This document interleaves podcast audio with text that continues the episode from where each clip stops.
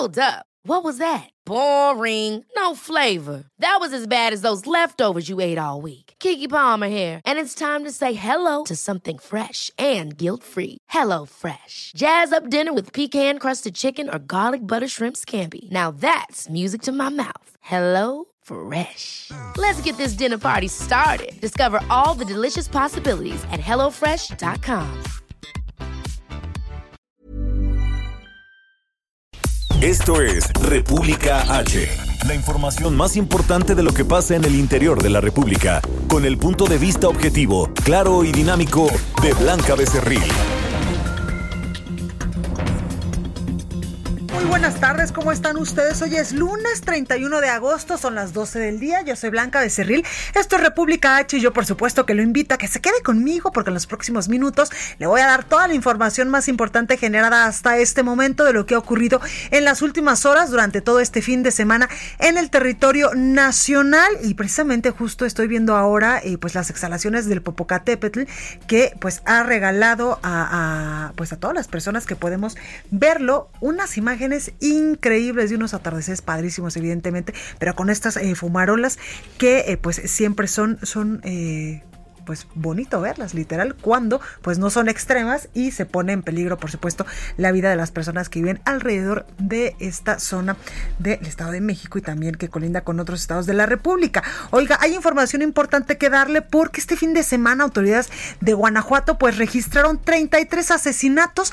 Esta es la cifra más alta desde la detención, desde la captura de José Antonio Yepes Ortiz, alias El Marro, el líder del, del cártel de Santa Rosa de Lima, este cártel que en principio pues se inició con la venta ilegal de eh, combustible, el famoso huachicoleo, y que después pues lamentablemente fue escalando a otro tipo de delitos. Y también hay que recordar que pues el marro tenía eh, pues eh, tenía sembrada eh, pues todo toda esta zona del Bajío con mucha inseguridad y también con mucho miedo con pues muchísima violencia. Y es que el cártel Jalisco Nueva Generación y, el cártel Santa Rosa de Lima pues estaban peleando estos territorios pero afortunadamente pues el marro ya fue detenido y lamentablemente pues este fin de semana 33 personas perdieron la vida allá en Guanajuato a causa de la violencia. También hay información importante que darles sobre por supuesto el tema del coronavirus y también hoy el presidente Andrés Manuel López Obrador pues se reunió en el Palacio Nacional con eh, varios legisladores para hacer un balance de cómo ha sido este último año legislativo en cuanto a todas las reformas y a todos los avances eh, pues en materia de leyes que han aportado los diputados y los senadores. Hay mucha información que darle, así que yo le invito a que se quede conmigo. Recuerde que nos puede seguir en nuestras redes sociales. Estamos en Twitter. Es que si usted escuchó un sonido extraño, es que el ingeniero Adrián vino a moverme el micrófono porque creo que no estaba bien posicionado. Y pues aquí mi productora y toda la gente del staff le dijo, Adrián, no entres todavía, pero pues como que Adrián dijo, primero, lo primero, que se escuche bien y por eso vino a moverle al micrófono, así que no se espante, no es su radio, somos nosotros de este lado quienes pues le movimos un poco al audio. Oiga, también le digo, hay información muy importante y hay eh, pues una noticia importante que darle y es que yo siempre le he dicho que estamos sumamente agradecidos de todo corazón a usted quien nos escucha todos los días a través de su radio o a través de las diferentes plataformas, incluso a través de redes sociales y es que el día de mañana el Heraldo Media Group, el Heraldo Radio, pues abre una nueva estación y vamos a estar transmitiendo totalmente en vivo desde Hermosillo, Sonora, donde nos va a dar muchísimo gusto estar eh, transmitiéndoles desde allá, dándole el banderazo de salida a esta nueva estación, a esta nueva eh, frecuencia, donde ahora ya nos va a poder escuchar por el Heraldo Radio. Y también decirle que tenemos información muy importante porque mañana vamos a tener por allá a la alcaldesa de Hermosillo Sonora y también al secretario de Seguridad eh, Pública, a otros, a otros personajes también importantes de Hermosillo para pues que nos den la patadita de la buena suerte y que nos vaya muy bien en esa estación que el Heraldo Radio pues abre mañana ya en Sonora. Así que en verdad de corazón muchísimas gracias porque gracias a ustedes, a que nos sintoniza, a que nos escucha y a que nos prefiere, pues es que esta casa editorial gracias, gracias, gracias a Dios, pues sigue creciendo y sigue expandiéndose para que usted nos pueda escuchar desde cualquier parte de la República Mexicana. Así que ya que andamos en estos tenores, le recuerdo las estaciones donde nos puede escuchar aquí en la Ciudad de México por el 98.5 de FM, en Ciudad del Carmen, Campeche por el 101.3 de FM y 950 de AM, en Monterrey, Nuevo León, donde andaremos ya la próxima semana por allá. Allá nos escuchamos por el 90.1, en Guadalajara, Jalisco 100.3, en Tampico, Tamaulipas 92.5, en Acapulco, Guerrero 92.1, en Villahermosa, Tabasco 106.3, en el Valle de México 540 de AM, también en Tijuana, Baja California por el 1700 de AM y en La Laguna por el 104.3 de FM. Además del otro lado de la frontera nos puede usted oír por, eh, por eh, pues el 91.7 de FM en McAllen y también en Brownsville, Texas por el 93.5 de FM. Sin más, vamos a un resumen de noticias y comenzamos con la información. En resumen. Este domingo el presidente de México, Andrés Manuel López Obrador, recibió en Palacio Nacional a las presidentas de la Cámara de Diputados y del Senado de la República, Laura Rojas y Mónica Fernández, para realizar un balance del año legislativo ante el fin del segundo periodo ordinario de sesiones de esta legislatura. Morena en el Senado de la República informó que Eduardo Ramírez Aguilar fue electo como candidato a la presidencia de la Cámara Alta, por lo que este lunes se va a presentar la propuesta ante el Pleno. El diputado del Partido del Trabajo, Gerardo Fernández Noroña, aseguró que a pesar de que hay compañeros de movimiento que buscan encerrarle el paso hacia la presidencia de la Cámara Baja, el PRI no va a presidir la mesa directiva. Escuche. No hay ninguna manera, ninguna es ninguna, de que el PRI encabece la Cámara. Entonces están derrotados y están queriendo, compañeros míos, compañeros míos, cerrarme el camino. No me sorprende, hombre.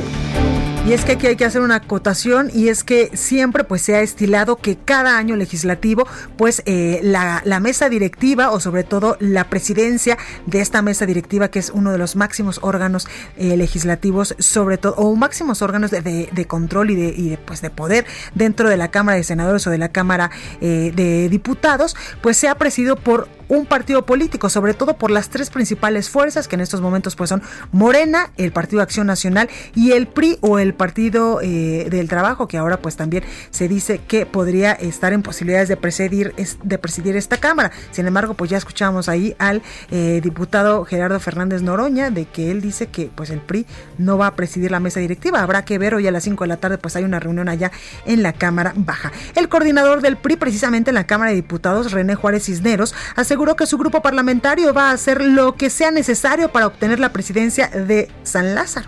15 minutos o un par de días, el PT tuvo un diputado más que nosotros. Ahorita resulta que siempre no, que ahora ya no tiene ese diputado, ahora ya estamos empatados. Mañana va a haber desempate, seguro. Desde Palacio Nacional, el presidente López Obrador llamó a todos los legisladores a respetar la ley y evitar las maniobras para acceder a cargos. Hay que respetar la legalidad y no hacer lo mismo de antes. Nada de maniobras por cargos. Es decir, hacer cosas que a todas luces son indebidas. Entonces, si está establecido de que para el tercer año es el que obtuvo el tercer sitio, así debe de ser y se debe de respetar.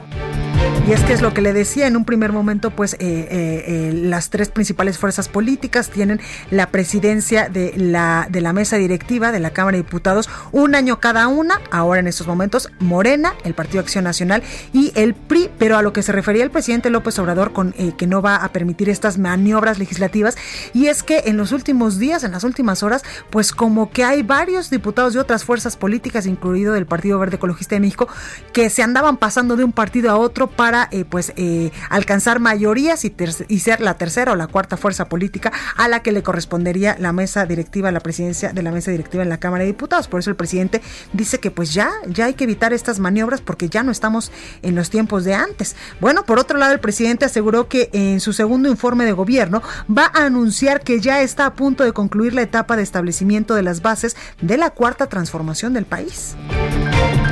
La Secretaría de Salud a nivel federal informó que en México hay 579.914 casos confirmados de coronavirus y 64.158 decesos. A nivel internacional, la Universidad de Johns Hopkins de los Estados Unidos reporta que hoy en todo el mundo hay 25.259.000 contagios y 847.000 muertos. La nota del día. Bueno, y comenzamos con toda la información. Vamos en primer momento con los asuntos de coronavirus para pues explicarle a usted cómo ha venido desarrollándose esta pandemia, sobre todo durante todo este fin de semana, cuántos casos ya tenemos y eh, pues también cuántos casos tenemos en las últimas 24 horas. Y es que en conferencia de prensa el subsecretario de Prevención y Promoción de la Salud, Hugo López Gatel, reportó que en México hay una reducción del 12% en el registro de casos estimados de coronavirus, 11% menos pacientes recuperados, no es, no es tan buena noticia, y 59% menos muertes. En su reporte diario sobre el coronavirus, la Secretaría de Salud informó estos datos que yo le daba hace unos momentos, que México ya alcanzó la cifra de 64.158 decesos. Por ello es que, pues yo le reitero, no hay que bajar la guardia, hay que seguirnos cuidando, usar este cubrebocas si salimos, pues eh, tener la sana distancia con las personas que nos rodean, lavarnos las manos de manera obsesiva todo, todo el tiempo y no tocarnos nariz, ojos ni boca y si se puede quedar en su casita, pues así lo haga. Y si no se puede, porque yo entiendo que ya son muchísimos meses, son seis meses de este confinamiento, si vamos a salir a la calle, en verdad, extreme precauciones porque lamentablemente este virus llegó para quedarse. Escuchemos al subsecretario de Salud, Hugo López Gatel. Ahora, hacia la semana 34, tenemos una reducción de 12%. Recuerden que esto lo hemos explicado una y otra y otra vez. La epidemia no desciende en forma monotónica, como se conoce técnicamente, es decir, con un descenso continuo, sino que tiene momentos de estancamiento y es una especie de escalera y así irá conduciendo. Las recuperaciones redujeron en 11%, son proporcionales a la ocurrencia de casos con un desfase de 15 días y las defunciones afortunadamente van reduciendo en 56%.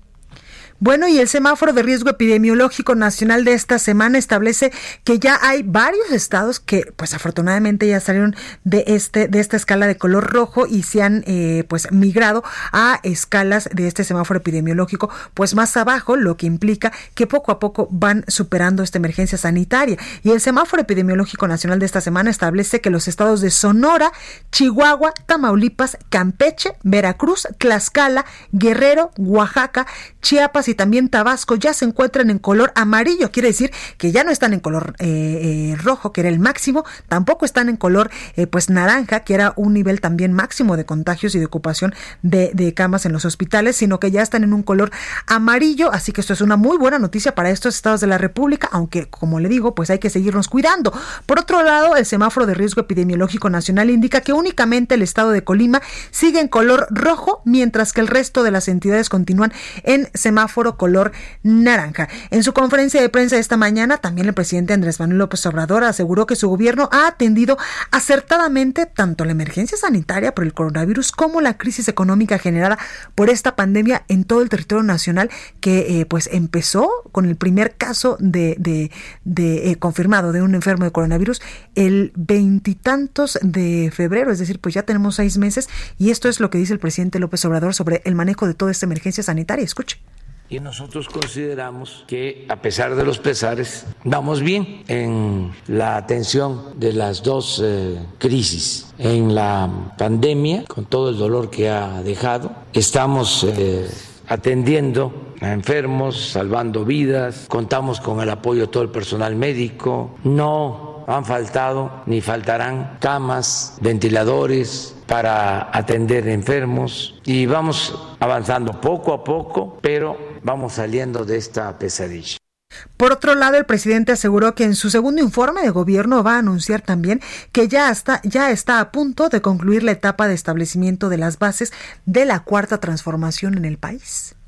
Estamos, lo voy a decir mañana, a punto de terminar la primera etapa que consiste en sentar las bases de la transformación. Creo que ya se definió con mucha claridad lo que es este gobierno. Yo me comprometí que para el primero de diciembre de este año, al cumplir dos años, iban a estar ya sentadas las bases y voy a reafirmarlo mañana. Hice 100 compromisos cuando tomé posesión y he cumplido como 96. Por eso me estoy dando el tiempo a el primero de diciembre.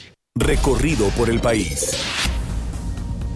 Bueno, y comenzamos el recorrido por nuestro país y vámonos directamente hasta Oaxaca con nuestra compañera Karina García, porque en Oaxaca, como en muchos otros estados eh, del país, las fiestas patrias del 15 y 16 de septiembre pues fueron canceladas. Cari, ¿cómo estás? Blanca, muy buenas tardes. Efectivamente, informarte que las fiestas patrias en Oaxaca fueron canceladas, por lo que solo el grito de independencia se efectuará a puerta cerrada, confirmó el gobernador Alejandro Muratino Cosa pidió a las y los presidentes municipales de los 570 municipios evitar eventos durante los días 15 y 16 de septiembre para evitar el incremento de contagios de la COVID-19. En su mensaje dominical confirmó que Oaxaca eh, pasó este lunes al estatus amarillo de semaforización epidemiológica, por lo que los parques, espacios públicos, entre otros, pueden abrir de forma regular. En tanto, los espacios públicos cerrados como cines, iglesias, restaurantes, podrán contar con un aforo controlado. Ante ello, el gobernador reconoció la constancia y disciplina de los oaxaqueños al precisar que el reto 40 días por Oaxaca ha dado resultados. Comentarte, Blanca Auditorio, que el Estado registró hasta el último corte 13.650 casos confirmados y 1.270 decesos. Por lo tanto, el desfile, desfile cívico-militar no se realizará en Oaxaca, pero sí el grito de independencia que será a puerta cerrada. Es el reporte que te tengo. Muchas gracias, Cari, cuídate. Gracias, muy buenas tardes. Gracias y vamos a Baja California Sur con nuestro compañero Germán Medrano porque el Comité Estatal de Seguridad en Salud eh, autorizó que la entidad pase del nivel 5 a nivel 4 del sistema de alertas sanitarias. Germán, ¿de qué se trata? Cuéntanos. Efectivamente, Blanca, eh, pues eh, deseándote un buen inicio de semana. Aquí en Baja California Sur se han, eh, hemos llegado a una meseta eh, sobre los índices de positividad y de hospitalización que, han, que hemos tenido por COVID-19. Y por ello, durante la cuadragésima novena sesión del comité celebrada en Palacio de Gobierno, se dio a conocer este mapa de la pandemia hasta la semana 33 y ahí se votó de manera unánime el traslado del nivel 5 al nivel número 4 a partir del día de hoy lunes. Esto lo confirmó el propio gobernador del estado, Carlos Mendoza Davis. Entre algunas de las actividades que ya se podrán eh, reanudar aquí en Baja California Sur están las actividades religiosas como misas, eh, pero sin la presencia de mujeres embarazadas, menores de edad y personas de la tercera edad. También van a abrir los gimnasios con instalaciones amplias únicamente, paseos en lancha, lavado de autos, salones de belleza, mueblerías y reparación de calzado, entre las que más destacan. Eh, sobre esto, el gobernador dijo que este es un esfuerzo y sacrificio, no nada más de la estrategia, sino también de los ciudadanos, por lo que es un justo reconocimiento para todos. Mendoza Davis insistió finalmente en que para continuar en este camino es necesario continuar observando y reforzando las medidas de prevención, como la sana distancia, las medidas de higiene y el uso correcto de cubrebocas. Blanca, te comento que al día de hoy, esta semana, estamos iniciando con 7.479 casos acumulados y activos, activos únicamente hay 1.005, 1.005 casos y solamente 124 sospechosos que en las próximas horas se va a saber si dan positivo o negativo en COVID. Es el reporte desde Baja California Sur Blanca. Muchísimas gracias, Germán. Cuídate mucho. Seguimos en contacto. Gracias. Y vámonos hasta Acapulco en Guerrero con eh, Alejandro Linares, porque este lunes el estado de Guerrero cambió ya a color naranja en el semáforo epidemiológico. Alejandro, ¿cómo estás? ¿Qué tal, Blanca? ¿Cómo estás? Te saludo con muchísimo gusto. Excelente inicio de semana. En efecto, tal y como se anunció desde la semana pasada, este lunes, el estado de Guerrero ya cambió al color naranja en el semáforo epidemiológico y es que, bueno, pues ya estamos en semáforo amarillo, según lo dio a conocer el gobernador Héctor Astudillo Flores. Además, informo que se ha estabilizado la curva, curva epidémica en municipios como Acapulco, Chilpancingo y Cihuatanejo, los cuales son los que han presentado o habían presentado mayor número de contagios y defunciones por 19. Durante el informe diario que se dio a conocer el día de ayer, eh, bueno, actualmente los casos positivos son más de 14.700 y son más de 1.692 las defunciones por coronavirus. De acuerdo con la información de la Secretaría de Salud, la ocupación hospitalaria por COVID-19 también, también presenta una disminución, al igual que los fallecimientos en el mes de agosto. En total se encuentran en todo el estado de Guerrero 179 pacientes hospitalizados, de los cuales Blanca Auditorio 73 se reportan estables, desafortunadamente 85 como graves y 21 pacientes están intubados. También déjame comentarte que por medio del diario oficial del estado de Guerrero se ha publicado que los hoteles amplían su capacidad al 60% al igual que centros comerciales, gimnasios, salas de belleza, servicios religiosos, bancos, espacios deportivos, tribunales, cines y museos. Por lo que respecta a los centros nocturnos, bares y salones de fiesta, abrirán al 50% y bajo la supervisión de las autoridades municipales. Bueno, pues es el reporte, ya Guerrero se encuentra en semáforo amarillo en esta eh, emergencia sanitaria del COVID-19. Blanca, es el reporte que tengo desde Acapulco. Gracias, Alejandro. Oye, ¿y Acapulco cómo va? Porque teníamos eh, pues entendido y tú nos has dicho a lo largo de pues todas estas semanas que era uno de los municipios de Guerrero con más casos confirmados de coronavirus. Sí, es uno de los casos, es el principal municipio, es donde se reportan más casos de contagios y mayor número de funciones, casi le andan llegando a las mil funciones por COVID-19, pero bueno, eh, afortunadamente, como lo escuchaste Blanca, ya la curva se ha estabilizado. Eso no quiere decir, Blanca, que ya no hay casos, sí hay, pero es una disminución considerable en, en relación sobre todo al mes pasado. Pues ahí lo tenemos, Alejandro, gracias. Gracias, buenos días. Gracias. Oiga, y este fin de semana descubrí, eh, viendo literalmente en la televisión de nuestro país, a la Luchi Robotina, un, un eh, pues un eh, robot mexicano hecho 100% en México que literal en estos momentos está ayudando a los pacientes con coronavirus en eh, sobre todo en el Hospital Centro Médico 20 eh, de noviembre. ¿Usted se acuerda de la serie esta de la caricatura Los Supersónicos? Bueno, pues más o menos así es. Y es que la lucha robotina va de un cuarto a otro de este hospital, pues visitando a todos los pacientes de COVID-19 en eh, el Hospital de la Ciudad de México, este Centro Médico 20 de noviembre. Su presencia, por supuesto, que reduce la posibilidad de contagio entre el personal médico y es un apoyo también psicológico para los enfermos, así lo han dicho.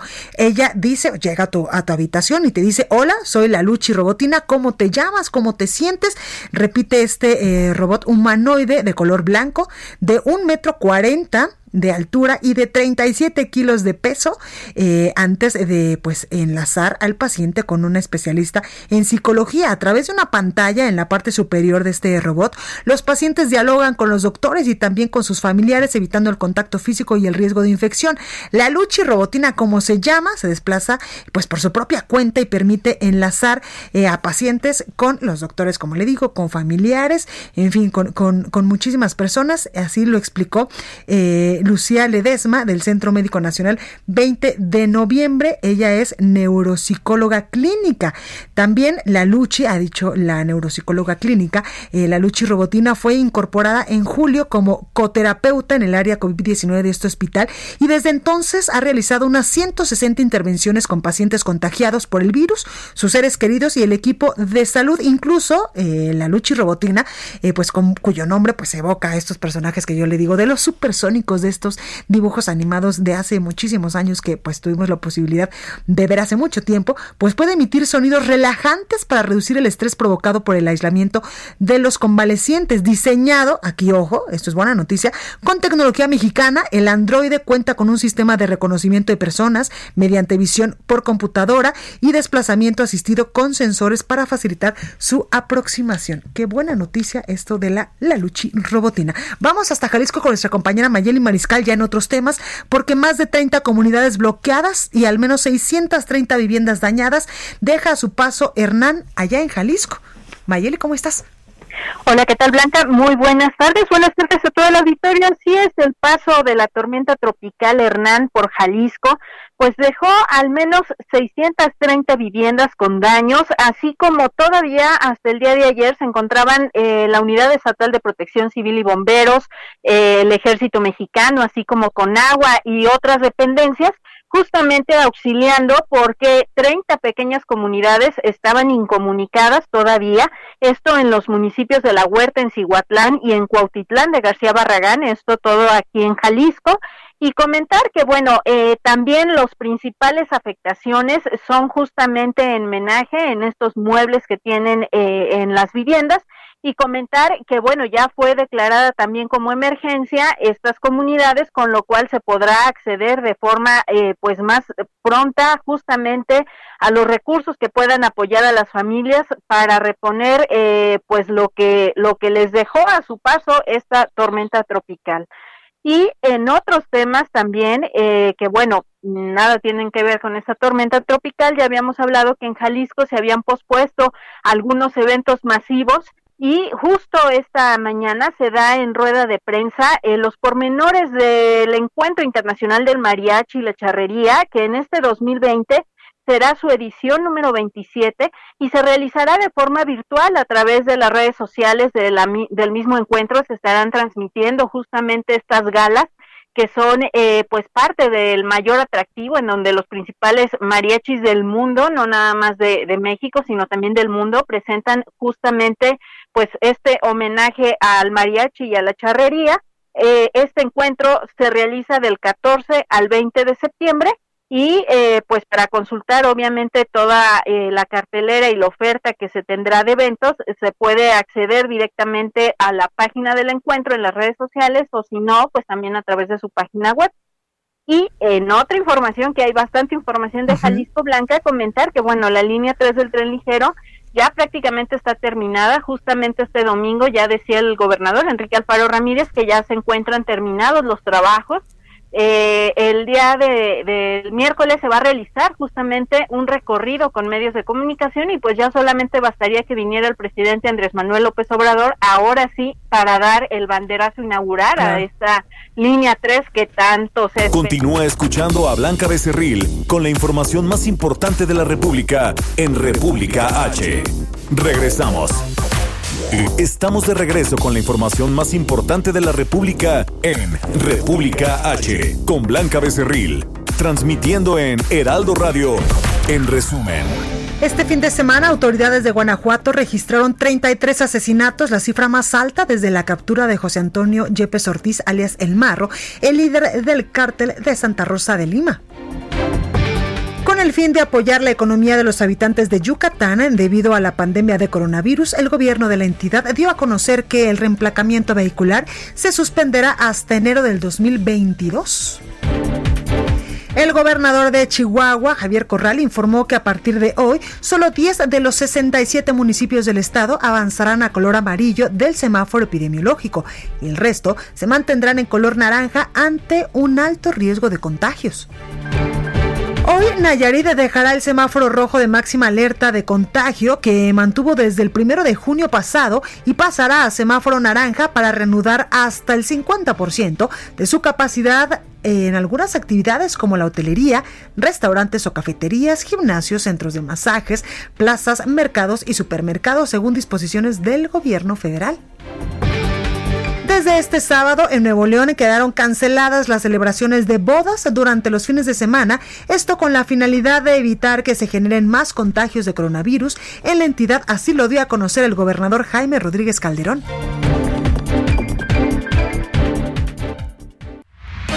Bueno, y nuestra compañera Marta de la Torre nos tiene más información sobre cómo les fue con Hernán, que también pues dejó daños importantes allá en Colima. Marta, ¿cómo estás?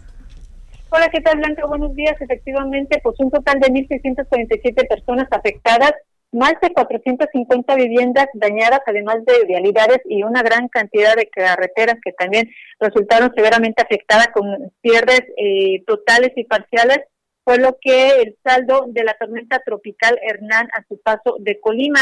Y es que de acuerdo con los reportes preliminares que están realizando las autoridades, porque todavía no han terminado entre la gran cantidad de daños que se tiene, pues esta gran cantidad de personas son las que han resultado afectadas, sobre todo en el municipio de Manzanillo, que es donde se ha registrado la mayor cantidad de daños. También la Comisión Nacional del Agua informó que en esta tormenta de Hernán, en 24 horas se registró la, una gran cantidad de agua, prácticamente pues toda la lluvia que se registra en todo el mes de agosto, 393.8 litros de metro, litros por metro cuadrado fue lo que registró con esta tormenta eh, Hernán y bueno, indican que esto superó a otros huracanes, incluso, por ejemplo, de los más fuertes como Jova en el 2011 o también como el huracán Patricia. Informarte también que el Centro de Readaptación Social de Manzanillo pues sufrió daños con este huracán fueron daños en su infraestructura eléctrica y el sistema hidráulico. Y es que la fuerte corriente de agua que bajó por los costados del inmueble desprendió la base de la mofa que soportaba el medidor de la luz,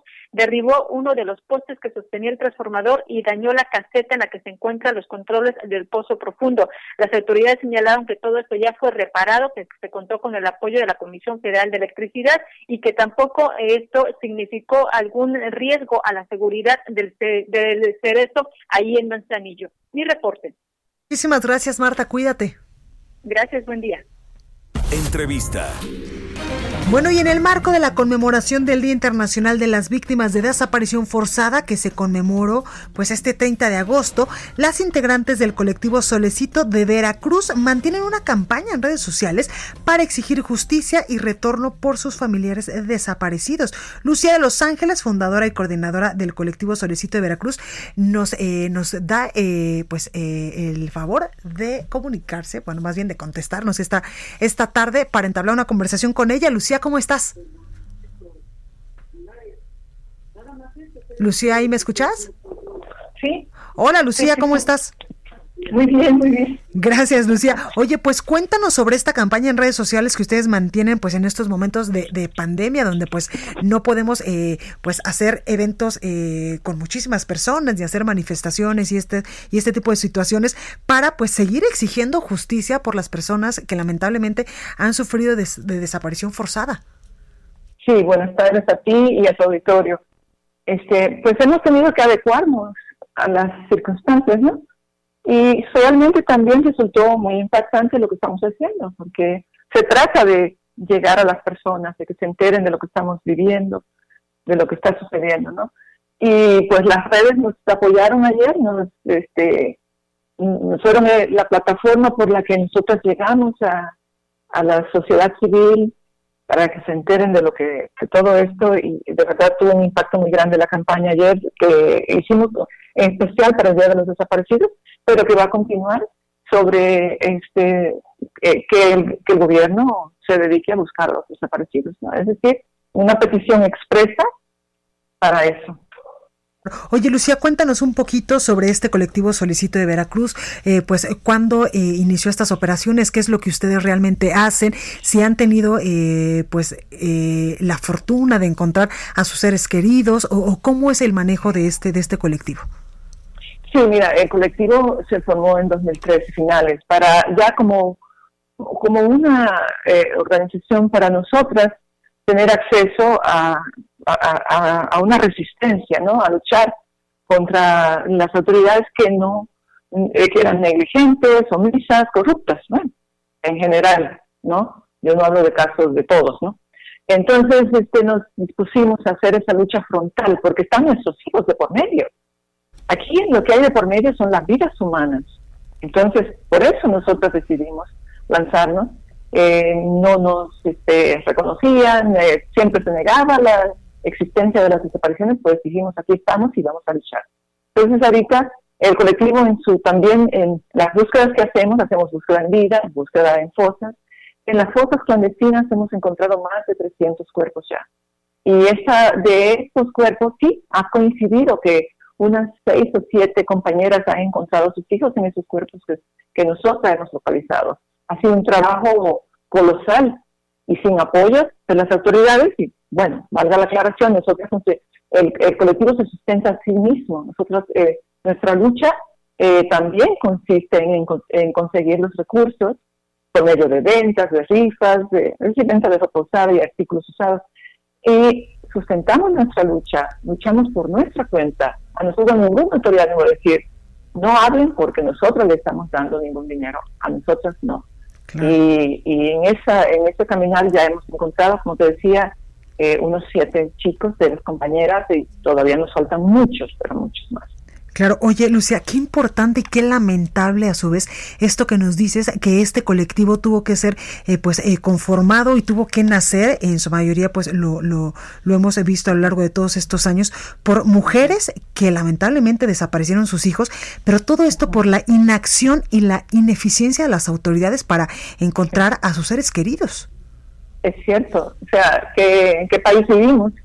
Que tienen las víctimas que en el peor momento de su vida pararse a luchar porque no nos, este, no, no, no cumple con su, con su trabajo eh, el Estado.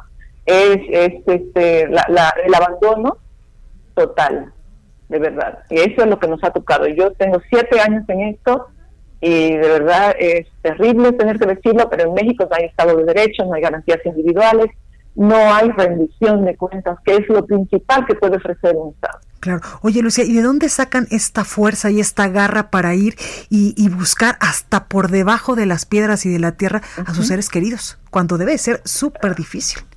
Cuando están los hijos, como dije antes, de por medio. Claro. Eh, las madres somos aguerridas y nosotras no nos rendimos. En el colectivo Solicito somos madres prácticamente todas y de verdad que luchamos con esa fuerza que nos da ser las que conocemos a, los desaparecidos desde mucho antes de nacer. Entonces, sí, eh, por, nuestros hijos nosotros damos la vida. Y muchas, muchas te lo van a decir con toda la franqueza del mundo, y si no te lo dicen, esto lo piensa. Eh, nosotros por nuestros hijos, si a mí cuando mi hijo se lo, secuestraron, me hubieran dado la opción y hubiera dicho, llévenme a mí. no me la dieron, desafortunadamente, pero voy a estar para buscarlo y así va a ser. Claro, Y no solamente a él, buscó a muchos. Oye, este Lucia, eh, en días pasados incluso el presidente Andrés Manuel López Obrador envió al Senado de la República un oficio para que la ONU pues investigue también los casos de desaparición forzada en México. ¿Ustedes cómo están viendo este actuar y también eh, en este nuevo gobierno eh, encabezado por el presidente Andrés Manuel López Obrador, las cosas han cambiado? Mira, hay algunos avances, ¿no? El principal que yo reconozco es el presidente habla de los desaparecidos ¿Cuándo escuchaste a los anteriores? Nunca. Y ellos tendrían que haber abordado, si, si ellos hubieran abordado el tema, yo no estaría buscando a mi hijo ahorita. Yo sabría dónde está mi hijo. Qué fuerte. Pero ellos, ellos son los, desde, ese momento, ellos se negaron a abordar el tema, se negaron a hacer algo, gastaron cantidades onerosas en negarlo, en cubrirlo. O sea, ellos son los principales cómplices de las personas que se llevan a sus hijos. Entonces, cuando menos este presidente dice, habla de los desaparecidos y los pone en la agenda, eso se reconoce. Sin embargo, la mayoría de cosas que hoy tenemos hoy en día de, de, concreción, avance, son producto de la lucha de los, familiares. Por supuesto. esa es la realidad. Pero eh, eh, de verdad, lo de la ONU se, también se reconoce porque los anteriores gobiernos le dieron a las organizaciones internacionales millones y millones, pero no se lo daban para que ellas investigaran, se lo daban para que no investigaran. Y date cuenta de la incongruencia, darle todo ese dinero y no permitirle venir a hacer ese trabajo. Pues eh, uno de los casos más emblemáticos, Lucía, pues es la desaparición de los 43 normalistas de Ayotzinapa en el sexenio pasado. Exacto. Así es, y, y, todos los demás miles de desaparecidos que se cuentan en cientos de miles. Claro. Eh, ¿Y qué hacían? Le pagaban el dinero a las organizaciones. México es uno de los países más generosos con las organizaciones internacionales.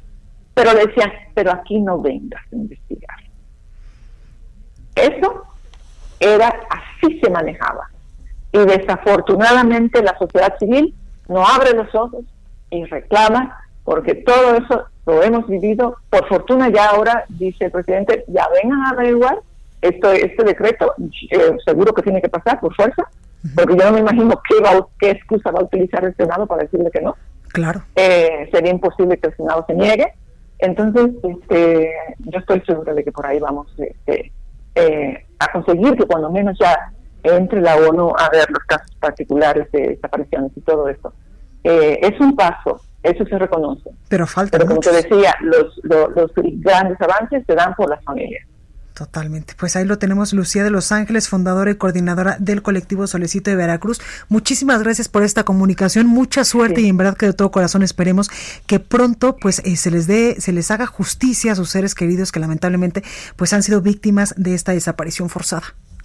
Sí, mil gracias a ti y a tu auditorio. Feliz tarde. Gracias, Luisa. Bueno, pues ahí la tenemos. Vamos eh, a cambiar eh, de tema y vámonos con Karina Cancino porque en Nayarit señalaron a la Fiscalía del Estado por irregularidades precisamente en la búsqueda de desaparecidos. Karina, ¿cómo estás?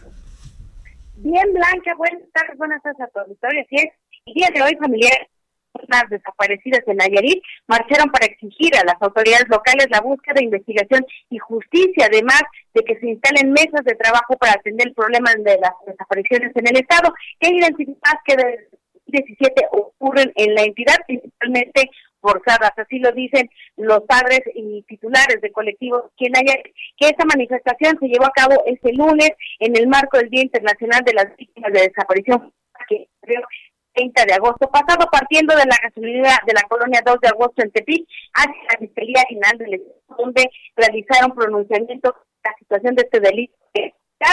Ah, principalmente señalan pues que solo tres de cada cinco familiares deciden eh, denunciar el Estado porque existe desconfianza en las autoridades, sobre todo en la Fiscalía General del Estado, que aseguran las familias, policías relacionado con el exfiscal Edgar Beitia, detenido y sentenciado en los Estados Unidos por narcotráfico. Estará ya 20 años en prisión y que aún se siguen moviendo hilos la familia de este personaje aquí en Nayarit. Piden además al gobernador del estado que estas mesas de trabajo que estén integradas por los familiares, por especialistas en derechos humanos y el más personal para atender esta problemática, además de que el Congreso del Estado cite a comparecer al fiscal general para hablar de temas y que se pueda resolver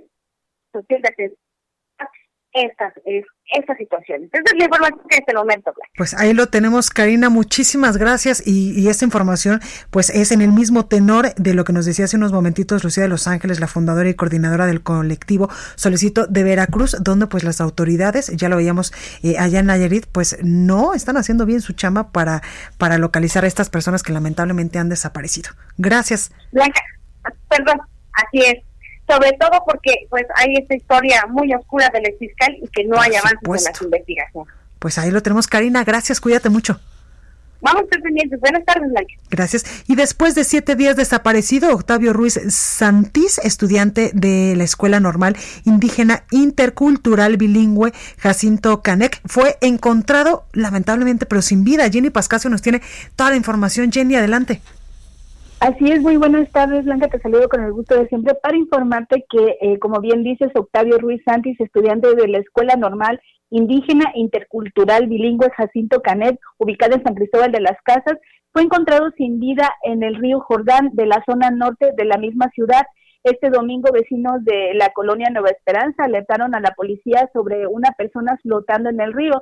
El Ministerio Público de la Fiscalía Indígena identificó a Octavio Ruiz Santis, de 26 años, originario de San Pedro Chanaló, quien días antes había sido reportado por su esposa como desaparecido. El domingo 23 de agosto, la Fiscalía General del Estado recibió la denuncia. Ese día el joven se dirigió a su centro laboral ubicado en la colonia 14 de septiembre, pero no regresó a su domicilio como de costumbre. Tras la denuncia, la Fiscalía difundió una ficha con la imagen de Octavio. Los normalistas también se unieron a la búsqueda y solicitaron el apoyo de la población para dar con el paradero del estudiante.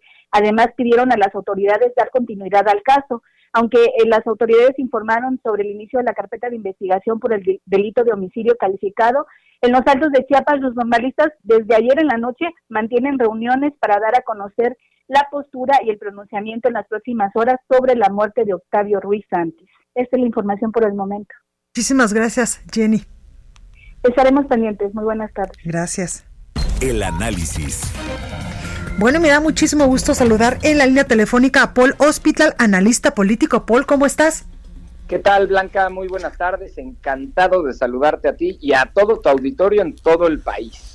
Oye, Paul, cuéntanos, nos traes un tema muy importante y también de coyuntura en estos momentos cuando pues eh, justo el lunes de la semana pasada iniciaron estas clases a distancia, esta nueva modalidad para educar a todos los niños y jóvenes del país, donde pues muchos lo tendrán que hacer eh, a través de internet, otros lo harán por la televisión, otros a través de libros de texto gratuito y hasta de las radios eh, a largo y ancho del territorio nacional, pero basándome en, el, en la primera modalidad, cuando los alumnos pues pueden tomar clases a través de estas, de estas plataformas digitales en Internet, pues ¿cómo le van a hacer, por ejemplo, los alumnos que no tienen acceso precisamente al Internet en varios estados de la República? Exactamente, Blanca. La verdad es que después de que conocimos ahí toda la nueva política educativa del gobierno federal, que bueno, pues derivado de esta cuestión de la pandemia, tienen que hacer uso de las tecnologías, lo decías tú, de la televisión, del radio, bueno, de cosas nunca antes vistas. Eh, me puse a analizar los últimos datos que nos arroja el INEGI sobre eh, la, la cantidad de gente, de personas, de población por estado de la República que tiene acceso a Internet.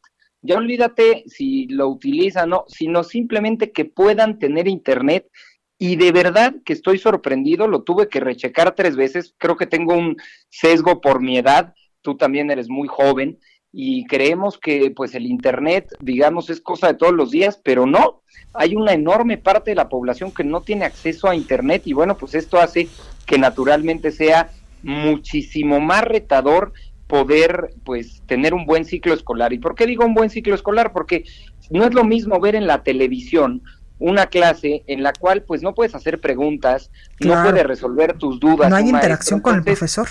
Exactamente, entonces bueno, estas plataformas nuevas como Zoom y demás, en donde sí te puedes conectar con tu maestra, tu maestro, te puede resolver dudas, etcétera, pues es lo ideal. La bronca es la realidad que vive nuestro país.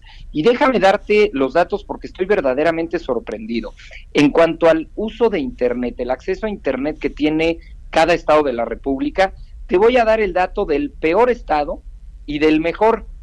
El que menos acceso a Internet tiene sería Chiapas, que sabemos es pues uno de los estados más pobres de este país, tiene solamente un 41% de la población tiene acceso a Internet. Es decir, 4 de cada 10, o viéndolo al revés, 6 de cada 10 chiapanecos no tiene acceso a Internet.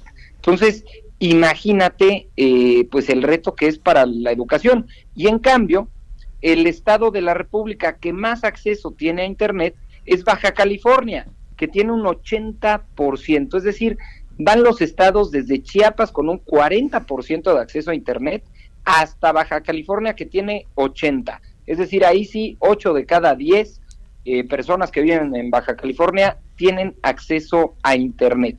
Y luego también el Instituto Federal de Telecomunicaciones nos arroja un estudio en donde el porcentaje de gente que está capacitándose o bien que tiene educación por Internet, y bueno, los datos también son abrumadores.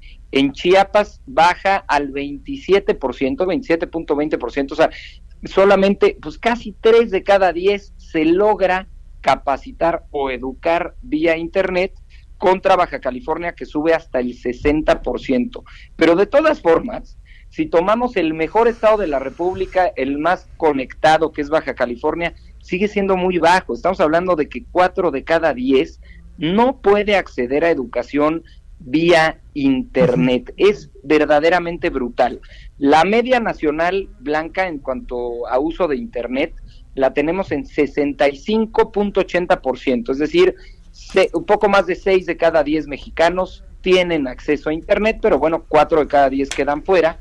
Y en cuanto a la media por capacitación y educación, la tenemos en 45%. O sea, la mitad de la población no se puede capacitar, no se puede educar vía Internet. Te doy los datos que además, fíjate que son muy reveladores porque justamente los estados de la República que menor acceso tienen a Internet son los estados pues más pobres del país. Tenemos, como te decía, a Chiapas, le sigue Oaxaca, Guerrero, Veracruz y Tabasco. Este es, digamos, el top 5 de los que menos acceso a Internet tienen. Chiapas, Oaxaca, Guerrero, Veracruz y Tabasco. Y los que más acceso a Internet tienen, como te decía, es Baja California, después Sonora, Nuevo León, Quintana Roo y Ciudad de México. Entonces, Baja California es el más conectado, le sigue Sonora, Nuevo León, Quintana Roo y Ciudad de México. Esos son los cinco estados de la República con mayor acceso a Internet.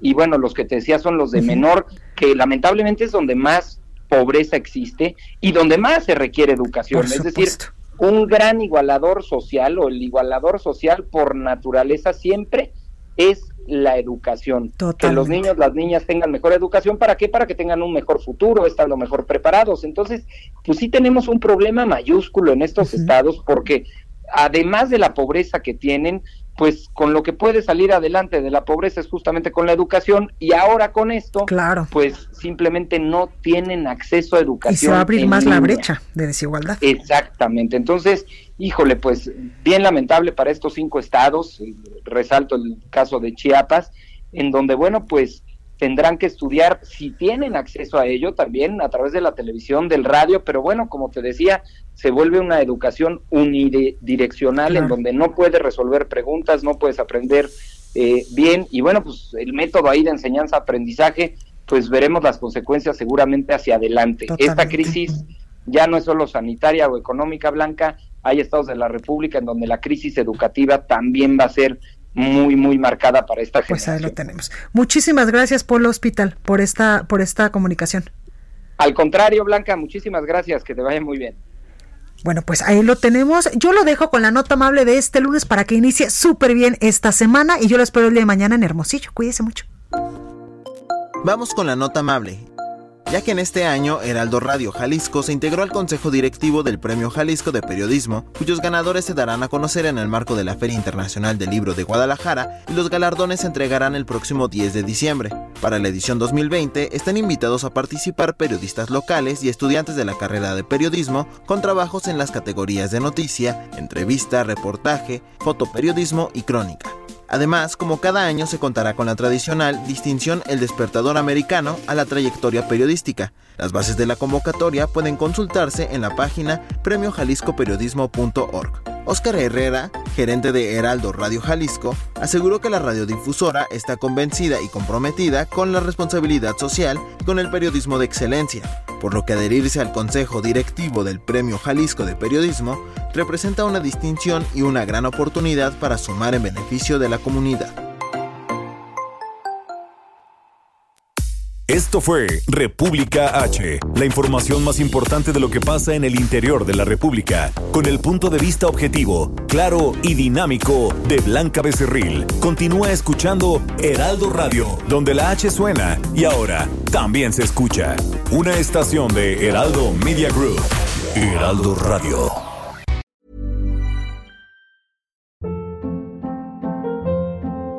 Hold up. What was that? Boring. No flavor. That was as bad as those leftovers you ate all week. Kiki Palmer here, and it's time to say hello to something fresh and guilt-free. Hello Fresh. Jazz up dinner with pecan-crusted chicken or garlic butter shrimp scampi. Now that's music to my mouth. Hello Fresh. Let's get this dinner party started. Discover all the delicious possibilities at hellofresh.com.